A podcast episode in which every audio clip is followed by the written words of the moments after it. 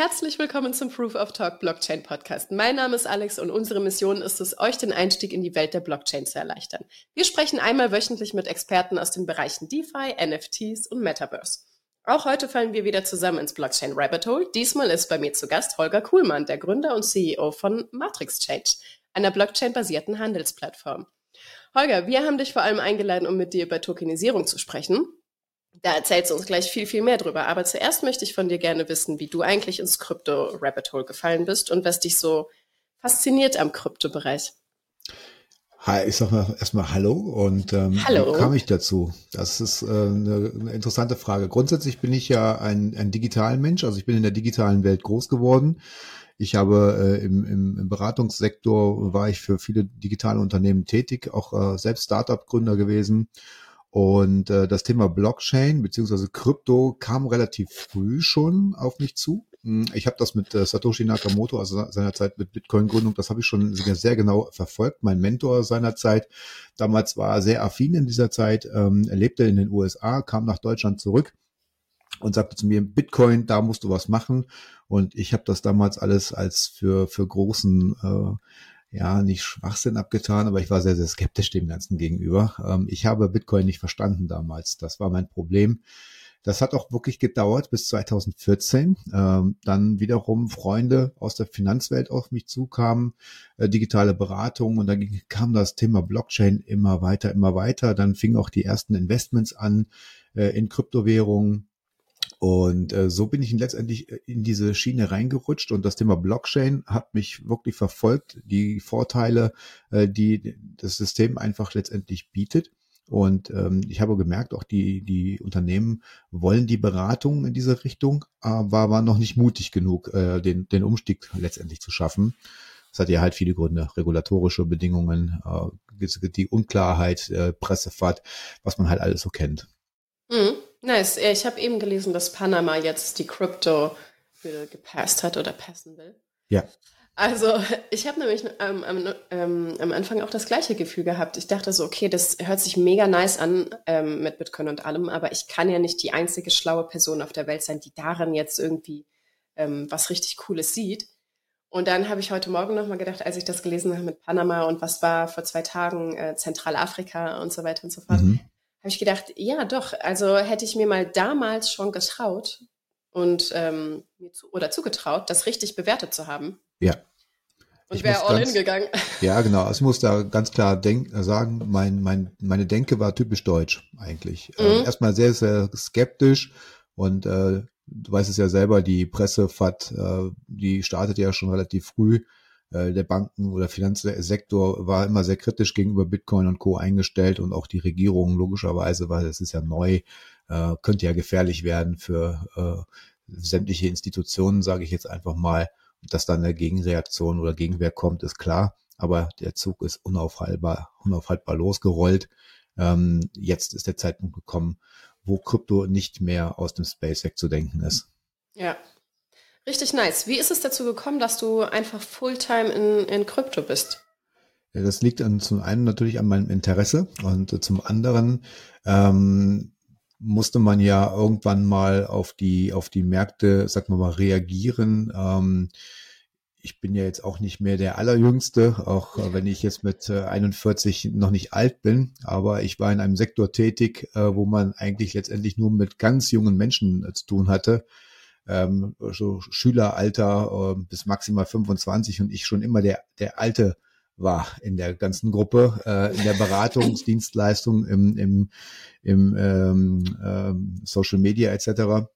Und das Thema Krypto hat mich äh, schon fasziniert. Ich habe auch angefangen mit Handel. Ich habe auch wirklich viel Geld äh, gewonnen, aber auch genauso wieder verloren, weil der Crypto-Space halt nun mal eben auch äh, Gefahren äh, birgt ähm, durch Dritte oder durch eigene Fehler.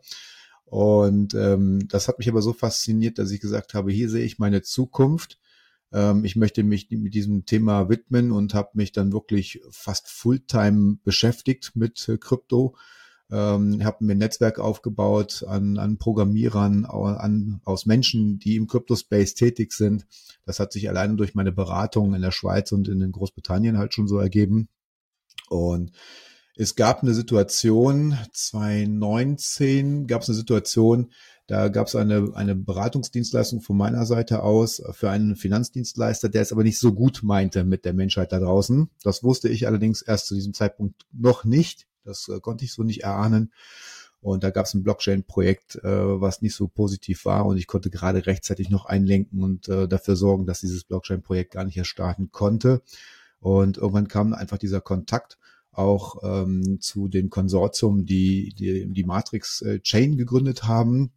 Und die Matrix Chain hat ja äh, die, die Matrix Change mitgegründet und äh, die, also die Exchange sowie Librum Chain und die tokenisierten Projekte gemacht. Und das war für mich, ich habe früh gesehen, dass Tokenisierung einfach das Geschäftsfeld sind der Zukunft neben Metaverse und äh, habe gesagt, ich äh, habe hier eine gewisse Expertise. Ich sehe eure Schwierigkeiten, die ihr mit eurer Blockchain-Technologie habt.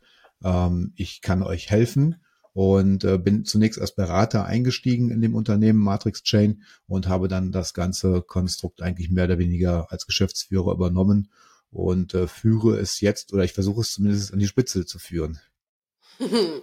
Ja, das sehen wir dann, ob das klappt, aber we will see. Kannst du kurz für Krypto-Noobs erklären, was genau der Unterschied zwischen Matrix Chain, Change und so weiter und so fort? Einfach einen kurzen Überblick geben. Ja, genau. Also die Matrix Chain, das ist mhm. ähm, das Blockchain-Unternehmen mit Sitz in Estland, was lizenziert ist, also Kryptolizenzen hat äh, für ganz Europa. Und diese Matrix Chain ist quasi das Dach ähm, der Marken Librum Chain und äh, Matrix Change. Die Matrix Change ist die Exchange, auf der tokenisierte Projekte gehandelt werden. Librum Chain ist die eigene Blockchain-Technologie, die dahinter steckt die aber jetzt noch in der Entwicklung ist, und in Kürze gelauncht wird. Nice. Vorher habt ihr euch äh, auf eine andere Blockchain konzentriert. Ja, das war Tron. Ähm, Tron war bis dato auch, ja, konnte man ja sagen, also rein technisch betrachtet, ähm, kann man dagegen nichts aussetzen. Ähm, sie hat sich natürlich nicht weiterentwickelt. Ne? Mhm. Ähm, klar, es gibt es positive Nachrichten rund um Tron. Das äh, ist aber auch eher so ein gut gesteuerter Marketing-Gag, sage ich jetzt einfach mal, halt für einen Kurs, kurzfristigen Kurssprung auch nochmal gesorgt. Aber es ist halt nichts Nachhaltiges. Wir kennen ja alle die Personen, die hinter Tron steckte. Ähm, und die war halt, sagen wir mal, etwas in den Schlagzeilen geraten.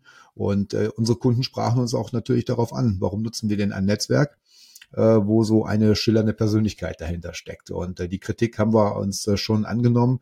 Es gab aber auch von unserer Seite schon immer Überlegungen, da anders vorzugehen, eben weil wir ähm, die sag mal, die, die Spezialisten äh, in unserem Umfeld haben, die in der Lage sind, äh, eine eigene Blockchain zu kreieren. Und so haben wir unsere eigenen Maßstäbe letztendlich festgelegt und gesagt, das wollen wir und äh, wir wollen uns komplett anders aufstellen und sehen Tron eigentlich, hm, darf man das sagen, Feindbild? Also ich würde gerne eine Runde über äh, Sun lästern. Ja. Das ist schon okay. Genau, deswegen ähm, Justin Sun ähm, sieht man, also ich sehe ihn nicht als sehr, sehr so positiv an. Ähm, deswegen ähm, haben wir gesagt, äh, Tron ist für uns das Feindbild und die Librum ist jetzt zu 70 Prozent fertiggestellt und wenn sie gelauncht wird, werden wir auch die Tron-Projekte, die bis jetzt äh, also existieren, werden wir exklusive Angebote machen, auch auf Librum zu migrieren ähm, und soll ein Frontal Frontalangriff auf Tron sein, ja. Nice. Da freue ich mich drauf. Das wird interessant. Ähm, was macht eure Chain denn so besonders? Und am besten nicht ganz so technisch erklären, weil ich glaube, dass viele das uns nicht Genau. Ähm, also zum einen ist es natürlich wichtig, dass ähm, man kennt es vielleicht aus der Softwareindustrie, um es mal so vereinfacht auszudrücken. Ähm, verschiedene Programme müssen mit anderen Programmen zusammenarbeiten können äh, um es mal ganz, ganz simpel auszudrücken, sprich die Interoperabilität ähm, ist halt ein ganz, ganz wichtiges Feld. Äh, die Librum ist in der Lage, ähm, sämtliche Standards, ähm, also mit sämtlichen Standards zusammenzuarbeiten und zu kooperieren. Ähm, das ist, glaube ich, ein ganz, ganz wichtiger äh, Faktor, denn viele Chains können es nicht. Ähm, die hohe Skalierbarkeit, auch wenn ich Skalierbarkeit eher als Marketing-Gag ansehe. Ähm, Skalierbarkeit ist bis zu einem gewissen Punkt wichtig. Ähm, aber ich sag mal, wir brauchen theoretisch keine Blockchains, zumindest gegenwärtig nicht, die 50.000 äh, Transaktionen die Sekunde ausführen kann. rein rechnerisch brauchen wir sie jetzt noch nicht. Es wird mit Sicherheit bald der Fall sein. In drei, vier, fünf Jahren sind wir soweit.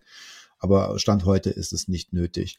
Ähm, man braucht bei vielen Systemen halt Second-Layer-Lösung, um äh, Blockchains hoch zu skalieren.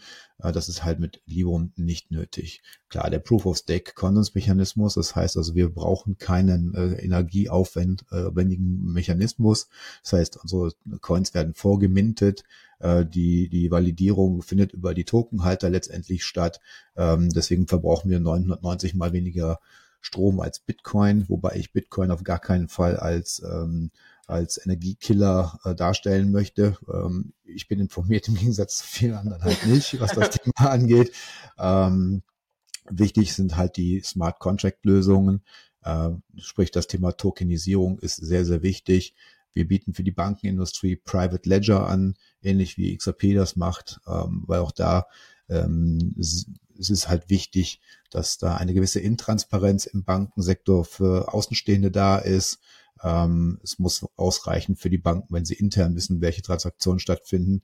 Aber wenn es um das Thema Geldtransfers, Tokenisierung, also einen echten Werten auf der Blockchain geht, dann muss eine, eine Private Ledger Lösung her. Und es ist nicht immer in jedem Fall sinnvoll, ähm, es ist Open Source einsehbar zu, zu machen. Mm, nice. Cool, vielen Dank. Also die Librum Chain ist quasi dann das Herzstück von dem, was ihr eigentlich bei Matrix Chain Change macht. Genau. Ja, das ist richtig, genau. Sehr cool. Dann lass uns ein bisschen über Tokenisierung sprechen. Vielleicht kannst du ganz kurz erklären, was überhaupt Tokenisierung ist, was wir alles tokenisieren können und warum das überhaupt wichtig ist. Im Grunde genommen ist ja alles äh, tokenisierbar, was in irgendeiner Form physisch oder zumindest lizenztechnisch oder, oder jeder Wert, der existiert. Es, es beginnt längst endlich zum Beispiel mit, der, mit dem Adidas-Schuh, den man vielleicht trägt. Äh, da kann man ein Echtheitszertifikat eines NFT ähm, äh, herstellen.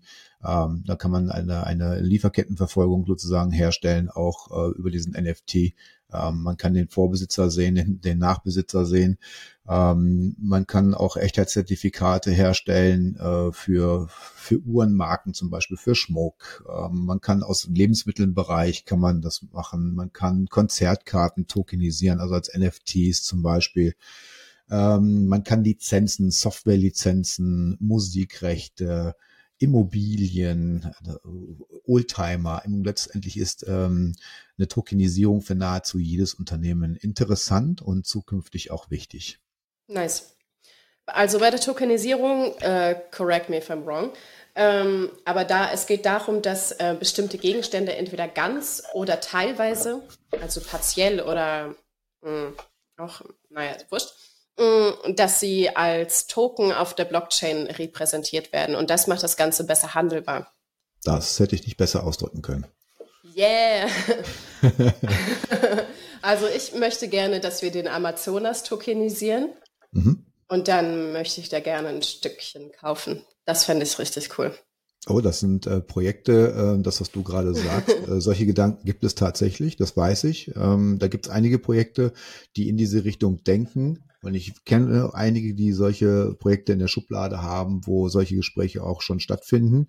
Äh, unter anderem kommende Woche äh, habe ich so ein Gespräch. Jetzt geht es nicht um den Amazonas, aber wir haben jetzt zum Beispiel, wo du das ansprichst, ähm, auch in der Türkei eine, eine, einen 25 Hektar großen Wald tokenisiert äh, als nice.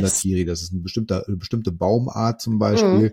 Und da werden wir in ganz Europa noch viele weitere Hektar in, diesen, in dieser Richtung auch tokenisieren, ja. Das finde ich richtig cool.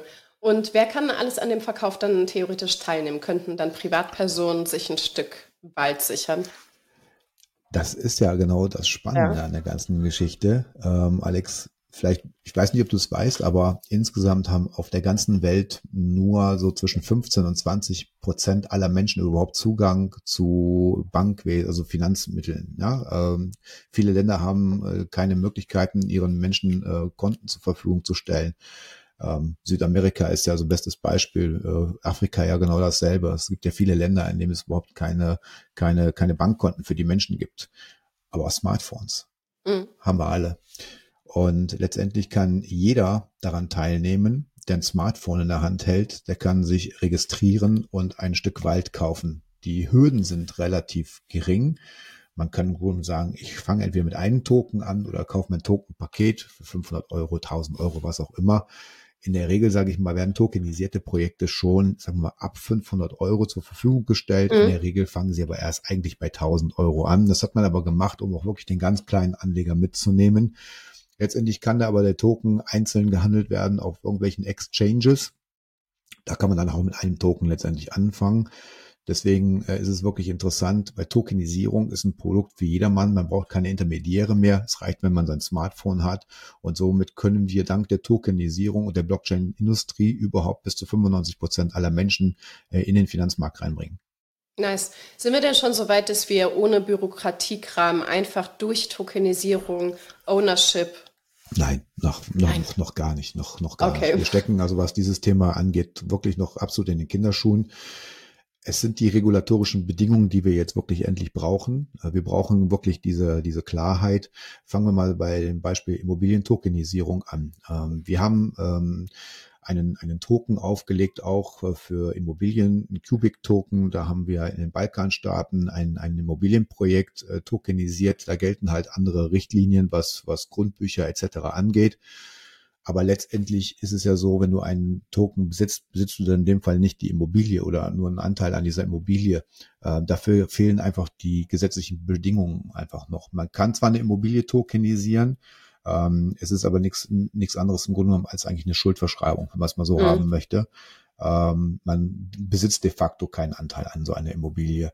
Deswegen muss ich ganz klar sagen, sind wir noch nicht so weit. Wir brauchen da noch, ähm, noch ich, denke, ich schätze mal so ein, zwei Jahre, dann gibt's auch da äh, Klarheiten. Okay, nice. Was ist denn dein Lieblingstokenisiertes Produkt? Was würdest du ähm, mir empfehlen als allercoolstes tokenisiertes Item? Ähm, wir haben unser Lieblingsprodukt tatsächlich selbst tokenisiert. Ich habe es angesprochen, Wonderkiri. Ich möchte da jetzt aber nicht unbedingt Eigenwerbung machen. Ich stehe tatsächlich auf Umweltprojekte. Ähm, ich denke einfach, das Thema Nachhaltigkeit äh, ist wichtig. Ähm, ich habe das Privileg einfach, und da bin ich sehr, sehr glücklich drüber, äh, mit Erfindern sprechen zu dürfen, mit Menschen, die Patente auf den Markt gebracht haben, was äh, Energiefragen angeht und so weiter und so fort. Das ist ein super spannendes Feld. Ich habe kein Interesse daran, äh, zum Beispiel jetzt an Gold oder, oder, oder Aktien-Tokenisierung. Das klar ist es Daily Business, aber das ist jetzt nicht, was mich jetzt persönlich catcht. Ähm, ich habe mir so ein bisschen die Nachhaltigkeit wirklich auch auf die Fahne geschrieben. Das möchte die Matrix Chain zukünftig auch machen. Wir haben ganz viele Gespräche jetzt geführt mit Unternehmen, die wirklich was bewegen wollen in der Welt, äh, die aus diesem, aus dieser Welt, die jetzt besteht, einfach eine bessere machen wollen, indem Umweltprojekte nach vorne gebracht werden, ob es jetzt Solar- oder Windkraft ist, äh, alternative Energiemöglichkeiten. Ähm, mit Wonderkiri haben wir jetzt den, den Grundstein gelegt. Wir werden sämtliche Wälder in ganz Europa pflanzen. Ähm, da kann man einsteigen. Ich glaube, in dem Fall, also Tokenpreis liegt momentan um die 10,30 Euro zum Beispiel. Also das ist schon ein, eine Möglichkeit, da einzusteigen. Ist auch kein so hochvolatiler Markt wie, wie die mhm. Kryptowährung im Allgemeinen. Ne? Weil hier sind äh, die Token tatsächlich an echten Werten gebunden und deswegen hat man nicht dieses Auf und Ab. Ja, Nice. Ich glaube, äh, letztens hat der WEF oder so ähm, super seltene Tierarten tokenisiert. Und, ja, stark. Ja, aber die haben einen riesen Backlash dafür bekommen. Ich weiß nicht mehr genau warum. Vielleicht, ähm, na. Habe ich leider egal. persönlich, habe ich leider persönlich auch nicht mitbekommen, aber auch da muss ich sagen, gibt es so ein Für und Wider. Ich bemerke es tatsächlich auch im, in Umweltfragen. Ähm, ich glaube, das ist so ein, so, so ein Thema, wo du ähm, entweder du findest es gut oder du findest es wirklich überhaupt gar nicht gut. Und wir leben leider Gottes in einer digitalen Welt, wo wir uns alle Meinungen äh, jederzeit in Echtzeit leider äh, angucken und anhören können oder müssen. Wir kommen meistens gar nicht drum herum. Deswegen ähm, würde ich da auch nicht so viel drum geben. Ähm, ich glaube, wir sind äh, auf einem guten Weg äh, im Bereich Tokenisierung. Ähm, da stecken viele gute Menschen hinter, die wirklich gute Absichten haben da höre ich dann auch nicht auf die äh, zu kritischen Stimmen, die dann immer irgendwie irgendeinen Grund finden, gegen irgendwas schlecht zu machen. Ich weiß, äh, da gibt es viele Interessen anderer Menschen, die finden es halt nicht gut, dass wir uns in, diesen, in diese Richtung entwickeln, aber sie werden auch aussterben. Erstens das und zweitens, man muss ja nicht mitmachen. Ich denke mir immer, die Welt ist ja riesig groß. Wir können ja einfach dahin gehen, wo das alles nicht stattfindet und dann dort happy sein. Und damit ist es auch. Ja, absolut. Ich, also ich sehe auch. Ja, go on. Ich, ich, sehe es ja auch, ich, genau, also ich sehe es ja auch zum Beispiel im Bereich der Social Token. Also da gibt es ja von Organisationen und von, von Menschengruppen dieser, diesen Gedanken des Grundeinkommens auf, auf, auf der Blockchain zum Beispiel. Ähm, also es, es ist ja wirklich irre. Die Leute sind kreativ, die Phasen sind sehr kreativ und da passiert einfach wirklich viel, viel Gutes in den kommenden Jahren und Jahrzehnten. Und das Gute hierbei ist ja wirklich eben die Blockchain-Technologie, weil sie Transparenz bietet und deswegen jeder auch reingucken kann und äh, das Ganze so ein bisschen auch zuordnen kann, was man in der klassischen Finanzindustrie eben nicht machen können. Mhm. Für wahr. Ich finde es ganz cool, wenn wir Orinoco-Krokodile tokenisieren. Da wäre ich einfach ganz vorne mit dabei. Ich finde, das sind die coolsten Krokodile überhaupt. Die leben in Guyana, in, ich glaube, oder auch sogar nur dort. Und da war ich ganz vorne mit dabei. Also falls das jemand hört und Bock hat auf dieses Projekt, bitte meldet euch bei mir. Ich möchte Super gerne spitze. ein Krokodil. Ich, äh, kann dir, ich kann dir da vielleicht einen Kontakt vermitteln, weil ein Freund von mir aus, aus, aus Rheinberg, der fragte mich auch, sagt mal, können wir seltene Schildkröten tokenisieren? Oh ja, bitte. Ich liebe Reptilien. Ich möchte so dringend Krokodile haben, aber es ist natürlich nicht machbar, weil ich habe keine Lust, dass mir morgens mein eigenes Hauskrokodil den Fuß abbeißt oder so. Deswegen glaube ich, tokenisierte Krokodile, das wäre einfach mein Ding. Und dann könnte man die ja auch einfach ins Metaverse shiften. Ja, und dann könnten die ja da repräsentativ in, in meinem Haus im Metaverse leben. Absolut, ja, genau. Dann machen wir ein NFT. Ja. Das ist auch super. Ich habe auch schon Namen für die, Rumo, Rala und Ushan Deluca. Also ich möchte gerne drei Stück haben. oh, das wäre ein Traum. Ja, richtig cool. Also dadurch, dass man ja, ich, ich stelle mir das so vor, irgendwann ein paar Jahren haben wir einfach einen Großteil der Dinge tokenisiert und dann shiften wir das Ganze ins Metaverse und dann können wir da einfach die zweite Realität abbilden, oder? Ja, ähm, in der Tat. Ich habe meine erste ähm, Präsentation im Metaverse äh, vor zwei Wochen bekommen. Oh, nice. Ähm, also ich bin wirklich fasziniert. Ähm, ich kannte Metaverse vorher nur aus dem Phantasialand, ja. Mhm. Äh, und äh, ich habe mich mit der Thematik Metaverse nicht so tief äh, und intensiv beschäftigt, auch wenn eins zum anderen zusammenkommt. Ich sehe auch gewisse Gefahren im Metaverse, äh, gerade was den sozialen äh, Bereich angeht oder das Zwischenmenschliche angeht.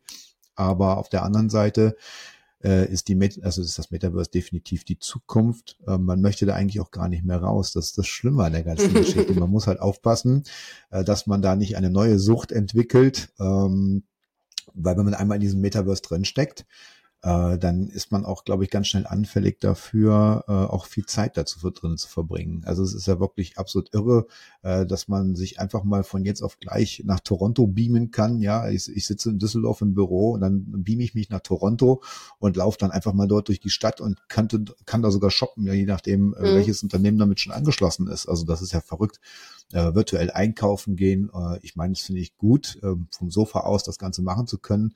Aber auf der anderen Seite sehe ich natürlich auch große Gefahren da drin, ja. Ja, absolut. Ich äh, habe letztens gesehen, dass die erste Porno-Firma im Metaverse ist und ich habe gedacht, okay, ich möchte in Sex-Token investieren. Ich glaube, das ist das Ding, womit man richtig Geld machen kann. Ja, Sex im ich, ja, ja, ganz genau. Ich glaube tatsächlich, äh, das klingt ziemlich banal, aber es gibt ja ich, mir fallen die Namen gerade nicht ein, aber es gibt tatsächlich zwei NFT-Plattformen, äh, die nur Sex-Token zum Beispiel haben. Und ich glaube, die werden durch die Decke gehen, ja. Ja, ne? Das glaube ich auch. Da bin ich ein ganz Early Investor. Einfach mit der äh, Basic, den Basic Needs der Menschen. Ja. Geld verdienen ist einfach. Ja, ich äh, habe immer ein bisschen Schiss davor, dass äh, irgendwann die, der Großteil der Menschheit einfach nur auf, äh, an ihren VR-Brillen hängen und in ihren Suits äh, durchs Metaverse pushen und äh, dann wird's leer auf der Welt und dann äh, gibt's auf einmal richtig viel Platz und dann wird's auch still. Und ich glaube, das ähm, ist für die Umwelt bestimmt richtig interessant zu sehen, was sich dann entwickelt, weil wenn die Menschen dann mal ihre VR-Brillen wieder ausmachen und rausgehen, ist überall Dschungel und Wildlife.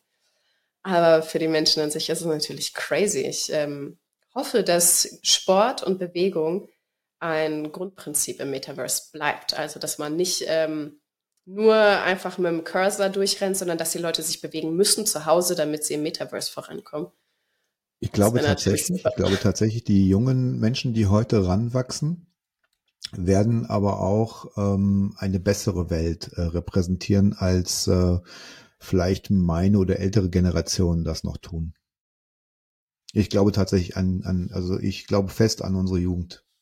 Ich hoffe doch sehr. Also ich auch. Wenn ich das jetzt nicht sagen würde, ich glaube, mein Kind hört nämlich zu, dann wäre es äh, ein bisschen dumm von mir. Doch, ich glaube nämlich auch, weil die haben echt, ähm, also ich sehe das an der Generation von meinem Kind, die haben coole Ideen und die, äh, genau. beziehungsweise mein Kind wächst ganz anders mit, mit der Welt auf als ich. Also ich bin viel, äh, sag ich mal, dümmer aufgewachsen. Für mich war das alles gegeben. Da war Sonne und Stöckchen und Steinchen genau. draußen, super. Ja. Und jetzt kann ich meinem Kind sagen, hey, pass auf, also wir haben in Berlin gewohnt, in Neukölln, du weißt, wie das war. Und jetzt wohnen wir auf La Palma und du siehst äh, den großen Unterschied. Und es ist halt nicht natürlich, dass Absolut. wir auf dem Land leben dürfen und äh, um uns herum Hühner und Schweine leben und so weiter. Und ich glaube, dass das richtig tief sitzt, bei, vor allem bei meinem Kind. Und er wird nicht mehr anders leben wollen. Der hat auch lange im Dschungel gelebt mit mir. Spannend. Das wird auf jeden Fall sein, sein Ding werden. Wenn diese Menschen dann anfangen, das Metaverse mitzugestalten oder zu tokenisieren, dann äh, wird es, glaube ich, ziemlich interessant. In der Tat, ja. Die Ideen ja. sind ja bei denen äh, grenzenlos, weil die einen ganz anderen äh, Wissensstand haben, wie du schon mhm. gesagt hast. Wir sind tatsächlich nicht so äh, intellekt aufgewachsen. Also wir haben ja nur das Standardprogramm eingeprügelt bekommen aus unserem Bildungssystem. Ja. Und die Heute erlebe ich 16-jährige äh, Kids, die mir ein komplettes Business auf den Tisch legen. Ja. komplett von A bis Z durchgeplant ist mit wahnsinnigen Ideen, äh, was was zukunftsträchtig ist. Und äh, das Witzige an der ganzen Geschichte, sie sind nicht mehr so ähm, konsumgetrieben tatsächlich. Mhm. Also die sind nicht mehr so, wir brauchen die teure Rolex am Arm und so. Klar, die gibt es auch, äh, die du noch nach wie vor immer noch damit fangen kannst aber die machen sich unfassbar viele Gedanken um das Thema Zukunft, muss man echt ja. sagen. Absolut. Und auch Nachhaltigkeit und schon ab welchem genau. Alter auch. Das finde ich krass. Ja. ja. Und das finde ich auch schön zu sehen, äh, dass ähm, die zwischenmenschlichen Beziehungen dadurch ja auch ganz anders sind. Und auch der Umgang dadurch mit Geld und so weiter. Geld ist äh, vor allem für mein Kind, ist es nicht zwangsläufig dafür da, um auszugeben, um sich selber irgendwie einen anderen Lebensstandard zu ermöglichen, sondern erstmal auch na gut, was können wir denn damit Konstruktives genau. anstellen? Genau. Das finde ich richtig interessant zu sehen. Auch vor allem bei so kleinen Kindern. Ich meine, der ist jetzt neun. Der sagt natürlich jetzt nicht, oh, ähm, was machen wir? Aber der sagt häufig, ey, er möchte spenden, er möchte, ähm, er möchte, dass das Geld, was er übrig hat, zum Beispiel, dass es äh, für Katzen in Not hier auf der Insel, ähm, dass es in die Richtung geht. Und der ist wirklich cooler als ich als Kind. Und das sind viele Kinder, die ich hier kennenlerne. Ich bin immer richtig beeindruckt, dass diese Kinder einfach viel cooler sind als ich. Also, das ist auch tatsächlich das. so, ja. Das ist auch so ein, tatsächlich auch ein Ansatz, Ansatz von uns, unseren Unternehmen auch, äh, dass wir wirklich im Bereich Charity auch recht stark sind. Also wir müssen es nicht Publicity machen, so wie andere es aus Marketing-Zwecken äh, machen, sondern wir machen es einfach still und heimlich. Und äh, mhm. damit ist es auch an, wir wissen, wen wir geholfen haben am Ende des Tages oder was wir ja. umgesetzt haben und müssen es halt nicht medial ausschlachten alles. Ja. Und ich denke, ähm, das sollte die Base sein für alles, bevor man irgendwas äh, sich gönnt, dass man erstmal guckt, okay. Tatsächlich, wo ja. Gibt's denn irgendwas? Uns, uns geht's wirklich sehr gut. Gerade in Europa geht es uns äh, verdammt gut und äh, es gibt halt viel Leid ähm, in anderen Ländern und auch gar nicht so weit weg von uns. Und da sollten wir einfach ein bisschen, äh, sag mal, zusammenhalten und uns gegenseitig unterstützen. Man kann mit Kleinigkeiten schon viel erreichen. Voll. Eine Freundin von mir hat mir letztens erzählt, dass ihre kleine Schwester gerne ähm, Make-up äh, Künstlerin, wie man es nennt, ich habe keine Ahnung, äh, werden wollte. Und mhm. aber ähm, aus ihrer eigenen Kraft heraus. Und die hat äh, ihre Kurse tokenisiert. Oder Ei, plant Wahnsinn. das jetzt. Ja, und okay. das fand ich richtig nice zu sehen. Die ist auch super jung, unter 18 und hat dann einfach gesagt, okay, das sind ihre Tutorials, sie verkauft jetzt NFTs und also als Zugang und dadurch kann sie sich das fanden und so weiter und so fort. Ich meine, richtig. Ähm, was Tokenisierung möglich macht für jedermann, ja. ist einfach unbelievable. Also ich kann es mir noch gar nicht richtig vorstellen, was das alles ändern wird, weil das ist ja gerade erst der Beginn. Aber wenn ich mir vorstelle, dass dass alle nachfolgenden Generationen die Möglichkeit haben, genau das zu machen, was sie wollen in ihrem Leben durch ihre eigene Kraft, einfach nur dadurch, dass ähm, die Welt demokratisierter und dezentralisierter wird. Das brauchen wir ganz dringend. Wir sehen es in dieser Welt. Es gibt wirklich Zeit einfach, dass diese Dinosaurier und ähm, einseitig denkenden Menschen einfach auch wirklich äh, langsam aber sicher aussterben und den jungen und kreativen Menschen einfach und vor allem glaube ich einfach, dass mehr Frieden auf der Welt herrschen könnte. Ja. Äh, und da wird die Blockchain-Technologie wirklich maßgeblich mit dran beteiligt sein. Gerade das Thema Dezentralität. Äh, ich glaube, wir erleben jetzt das letzte Zucken der Dinosaurier. ja, ich denke auch. Also ich glaube zum Beispiel auch, dass äh, sowas wie, vielleicht ist es ein bisschen gewagt zu sagen, aber Corona, Inflation, bla bla bla, das ist alles gar nicht mehr machbar. Also weil wenn mehr Menschen mit gesundem Menschenverstand Eigenverantwortung aufwachsen, dann ähm, glaube ich, können wir einfach viele Sachen verhindern oder Krieg. Also gehen wir mal davon aus, dass in vielleicht, das wäre natürlich super utopisch, aber let's see, fünf Jahre, alles ist DAO organisiert, ja, dann gibt es halt, glaube ich, weniger Krieg. Weil ähm, wer stimmt dann in der DAO für den Krieg dann? Also die Menschen ja dann nicht, weil die leiden ja, ja drunter. Genau, das weil die ist Menschen, super interessant. Wir Menschen haben Bedürfnisse, wir haben alle die gleichen Bedürfnisse und zwar wirklich alle, egal auf welchem Fleck dieser Erde wir sind. Und äh, als Kollektiv, wenn wir uns zusammenschließen, werden wir gegen einzelne Parteien auf jeden Fall äh, überstimmen. Und dann kann ich mir schon, es wird immer mit Sicherheit Konflikte in irgendwelchen Formen geben, äh, gar keine Frage. Aber ich sag mal, Krieg im Jahre 2022 ist eigentlich sowas von oldschool. Und auch darüber ja. nachzudenken, müssen wir noch mehr aufrüsten. Das ja, ist aus meiner ist Sicht schon sehr peinlich, dass wir immer Richtig noch nicht gelernt peinlich. haben, miteinander vernünftig umzugehen. Glaubens- äh, oder, oder Herkunftsübereinstimmt, völlig egal, wo wir, wo jetzt eigentlich jemand herkommt, welchen Glauben er hat. Ähm, wir sind alle Menschen, wir haben alle dieselben Bedürfnisse, wir wollen alle das Gleiche, wir wollen Liebe, wir wollen Wohlstand, wir wollen äh, einfach unsere Ruhe und tun können, was wir wollen. Äh, warum nicht äh, jedes Recht für jeden? Ne? Ja. Mal sehen, also vielleicht äh, ist Tokenisierung ja echt der Schritt dahin.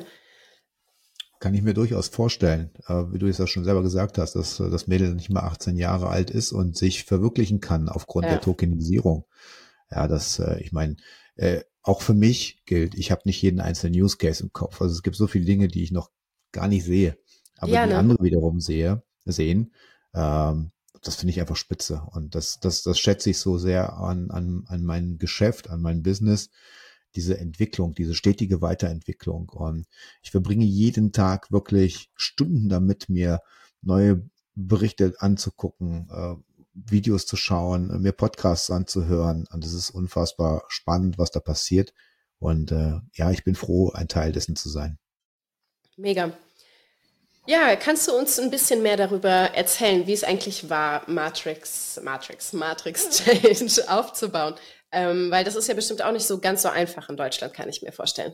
Ja, in Deutschland ist es in der Tat etwas schwierig. Äh, wir haben uns natürlich ganz bewusst natürlich äh, für das Digitalland Estland entschieden, weil Estland ähm, so das Silicon Valley Europas ist ähm, hatte bis Dezember 2021 eigentlich auch die kryptofreundlichsten Gesetze Europas gehabt, äh, was aber heute nicht mehr der Fall ist. Wir haben also im Dezember 2021 eine Novelle bekommen, die es für uns als Matrix schon fast unmöglich macht, überhaupt noch in Estland ansässig zu sein. Also da sind schon fast alle anderen Länder in Europa von den Regulatoren her ähm, einfacher aufgebaut.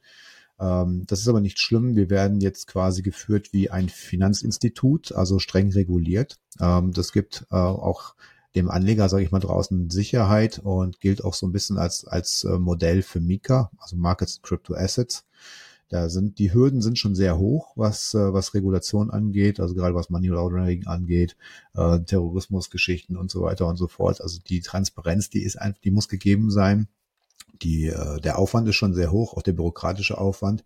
Nichtsdestotrotz schätze ich Estland einfach von, von ihrem Grundgedanken her, äh, diese, diese Digitalisierung, alles mit dem Smartphone machen zu können. Sämtliche Behördengänge, äh, man bekommt eine ID, äh, eine Card, die man anschließt an sein Handy oder an seinem Laptop und darüber kann man alles regeln. man muss nicht persönlich irgendwo vor Ort sein. Man kann ein Konto eröffnen, man kann seinen Wohnsitz ändern, man kann eine Firma gründen. Das macht man alles digital. Deswegen haben wir uns bewusst dafür Estland entschieden.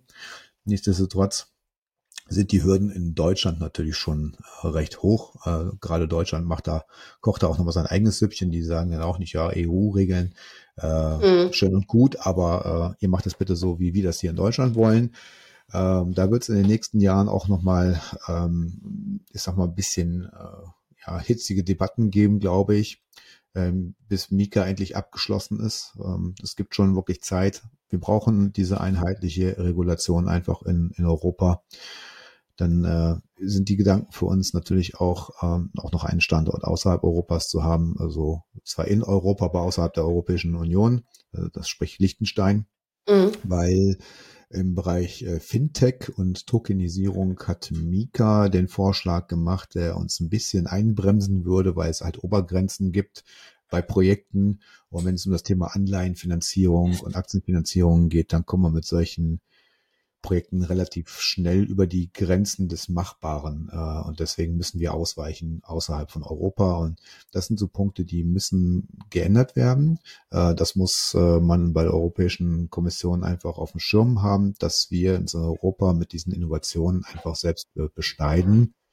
Ähm, ich habe es in einem Interview vergangene Woche schon gesagt, dass äh, zu viele Europaabgeordnete leider zu sehr lobbygetrieben sind und auf der anderen mhm. Seite ähm, zu unwissend einfach bei dieser Thematik sind, was da eigentlich passiert. Und da muss viel, viel mehr Aufklärung passieren und bin aber auch jederzeit bereit, äh, mich da auch einzubringen, wenn, wenn jemand da Fragen diesbezüglich hat. Äh, ich glaube, man sollte hier ganz klar auch auf die Unternehmen hören, die diese Innovation an den Markt bringen möchten. Und äh, das sind so die Schwierigkeiten, mit denen wir so tagtäglich einfach auch zu kämpfen haben. Ja. Ähm, es ist insgesamt sehr, sehr spannend. Ähm, ich erlebe viel Gutes, aber auch viel Schlechtes. Also ich bin jeden Tag im Austausch mit Entwicklern, mit, mit Softwareentwicklern, mit Blockchain-Entwicklern, äh, Programmierern etc. und und und. Ähm, das, das Spannende ist immer, ähm, wenn man mit Asien oder mit USA äh, kommunizieren muss, äh, da, kann man sich vorstellen, dass man einen langen Arbeitstag äh, oftmals leider hat aufgrund der Zeitverschiebung. Das ist leider so. Ähm, das sind so die Nachteile. Äh, es nimmt einen doch schon sehr ein. Also man hat eigentlich einen 24-7-Job in dieser Branche. Das äh, lässt sich im Moment nicht so ganz gut vereinbaren mit, mit man Familie. Man sieht das an meinen Augenringen. Ja. ähm, das sind so die, die größten Schwierigkeiten. Ja, also ich denke auch, ähm, gerade was Behörden angeht, also auch da erleben wir natürlich einiges äh, von, von Behördenseiten, wenn Nachfragen kommen, auch dann zu einzelnen Usern und so weiter und so fort gibt es auch. Ähm, und auch da brauchen wir eine zentrale Instanz, äh, wo was geregelt wird, wo die Transparenz einfach da ist. Wir sagen, hey Leute, Blockchain ist ein öffentlich einsehbares Netzwerk. Da guckt doch da rein. Hm, klar bin ich jetzt kein Freund davon, äh, Wallets zu ähm, personalisieren. Das darf nicht passieren. Ähm, das darf aus Sicherheitsgründen schon gar nicht passieren weil ähm, unser dezentrales System dann zentral irgendwo abgespeichert wird und zentrale Systeme birgen immer die Gefahr von Angriffen von außen. Und äh, wenn dann empfindliche Informationen weitergegeben werden, ähm, halte ich das für nicht zielführend, äh, eher für gefährlich. Auch wissen wir nicht, wie sich Europa in den nächsten Jahren politisch weiterentwickelt. Und da kann auch unter anderem Verfolgung äh, stattfinden. Ja, das habe ich nämlich auch mal gedacht. Also Blockchain ähm, ist eine super coole Sache, aber ähm, jetzt rein hypothetisch. Also wenn äh, die Nazis jetzt bald dann entscheiden, ähm, nee, aber alle, die, ähm, sagen wir mal, kein Plan, irgendeinen bestimmten Coin verwenden, mhm. ähm, und das ist einsehbar, dann ähm, ist es ja ganz easy für die Leute, diese Leute dann zu collecten. So, okay, ihr jetzt alle hier in den Zug, los geht's. Ja. Und da sehe ich auch eine riesen Gefahr, weil wenn die Menschen, die äh, Gesetze machen, einfach mit dem, was sich gerade entwickelt an Innovation, nicht einverstanden sind oder das, was äh, wir dort alles auf der Blockchain speichern, dann für sich nutzen, für ihre falschen Zwecke nutzen oder die von uns nicht gewünschten Zwecke, ja, super. Also das kann ja durchaus sein, dass äh, alle, die tokenisierte, ähm, weiß ich nicht, Burberry-Taschen kaufen, das sind ja. dann die nächsten Opfer oder was? Ja, zum also, Beispiel. Ja. Oder ganz simpel, oder ganz simpel, jemand ja. hat ein Wallet mit einem hohen Guthaben, ja, ähm, und da kommt jemand von außen und, und, und hackt das zentrale System und weiß, okay, Wolfgang Müller aus Düsseldorf hat jetzt eine Million Euro auf seinem Wallet drauf da fahre ich dann mal hin. Ja, ne? Da geht man doch da mal vorbei. Und dann schneidet man ihm die Finger ab. Entweder gibst du mir dein Wallet oder ich schneide dir die Finger ab oder was auch immer. Oder geht noch, äh, noch weiter. Der, also, solche, solche Gefahren bestehen. Das sind die, diese Gefahren sind real. Ich möchte nicht, dass meine Daten zentralisiert ähm, gespeichert werden. Ja, das ist krank. Auf, also der anderen, auf der anderen Seite, klar, äh, verstehe ich natürlich, dass die Regierungen und vor allem Steuerbehörden und so weiter, die wollen oder sie müssen logischerweise wissen, was passiert denn da. Und ich finde, dass man Transaktionen ab einer gewissen Höhe auch wirklich melden sollte der Vorschlag, der jetzt gemacht wurde, Transaktionen ab 1000 Euro zu melden, das ist, ist für ja uns als Exchange-Betreiber de facto gar nicht realisierbar. Äh, ja. wir, wir haben dann so ein Behördenmonster, also so eine Bürokratie, die dabei entsteht. Wir müssten so viele Menschen letztendlich beschäftigen äh, in Europa, um diese de facto jeden, jeden Generalverdacht abzuarbeiten. Also das sind Methoden, die bestimmen mich bedenklich. Ähm, auch wenn es äh, auch, auch das Thema CBDC in Europa stimmt mich sehr bedenklich. Bin ich kein großer Freund von. Ich möchte keinen digitalen Euro haben, weil die, ich die Gefahr einfach sehe, dass Menschen äh, eingeschnitten werden in ihrer Freiheit. Ähm, blicken wir mal nach China, Social Credit System zum Beispiel. Und äh, deswegen halte ich da überhaupt gar nichts von. Ich möchte keinen zentralen Euro haben, also keinen digitalen Euro. Ähm, wir können es gerne über Kryptowährungen handeln. Es kann von mir aus auch der Bitcoin als alternatives Zahlungsmittel äh, bestehen. Ähm, Finde ich völlig in Ordnung, bin ich ein großer Freund von. Aber ich bin auf der anderen Seite auch realistisch genug, um zu wissen, dass das nicht der Fall sein wird, ähm, zumindest nicht in Europa. Ähm, ja, aber ich möchte kein digitales Zentralbankgeld, egal in, in welchem Staat auf dieser Welt. Ja, das ist abartig.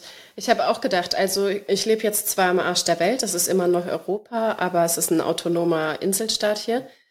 Ähm, und ich glaube, bis hier irgendwas ankommt, dauert es immer äh, noch mal ein paar Jahre länger.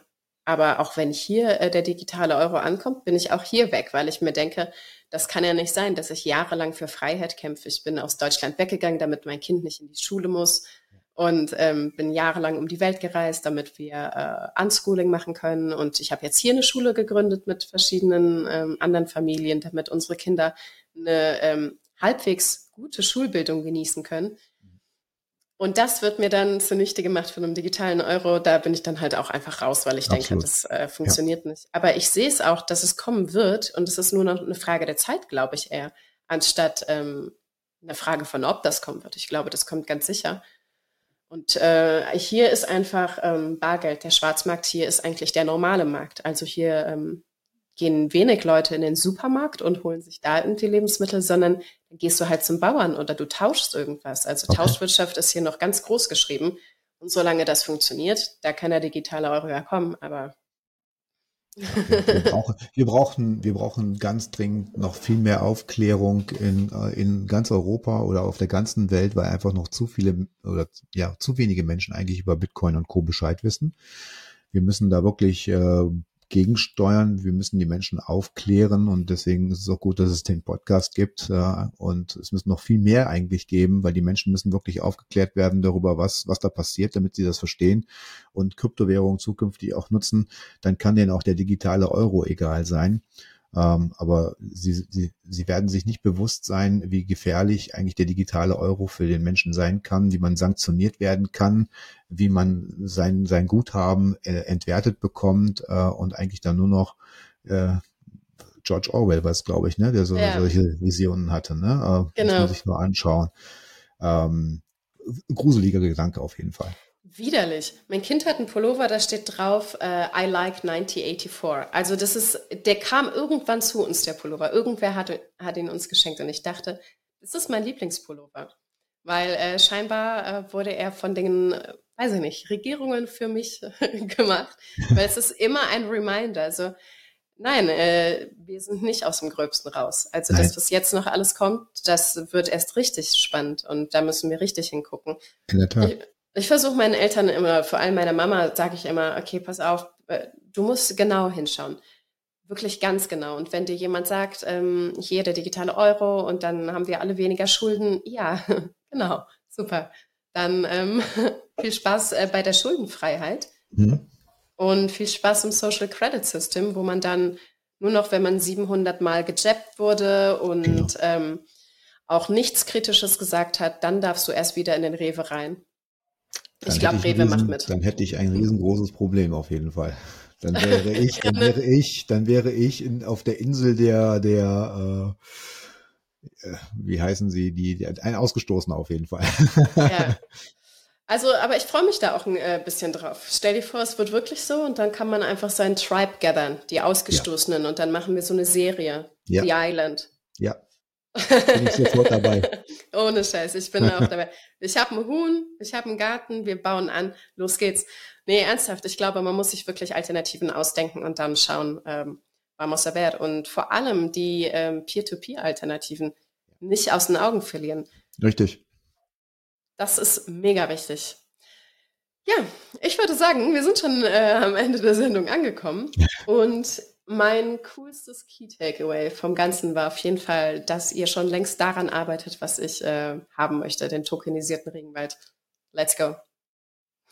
Ja, ich bin sehr dankbar dafür, dass ich äh, mit dir mich auch austauschen durfte, dass wir so den äh, vom Gedanken her in die gleiche Richtung gehen. Ähm, fand ich sehr, sehr spannend. Äh, ich finde es schön zu sehen, dass ich mit meinen Gedankengängen da nicht so alleine bin und deswegen sage ich erstmal vielen Dank dafür. Ja, ich äh, hole dich dann mit dem Heli ab, wenn Deutschland sich dann äh, eingekesselt hat und man, wenn man äh, Gemeinzustaat, weil man nicht mehr ausreisen darf oder so. Dann, ich hätte nämlich gerne einen Heli-Führerschein und vielleicht lässt sich das tokenisiert äh, finanzieren und dann. ja, durchaus denkbar. Das wäre einfach der Hammer. Und dann tokenisieren wir einfach ein neues Land für die Ausgestoßenen. Ja, aber da arbeiten ja die Free Private Cities Leute dran. Genau. Also wir sind, äh, wir sind safe. Ich denke, das wird eine spannende Zeit. Auf jeden Fall. Schön. Cool. Lieber Alex. Vielen, vielen Dank. Ich danke.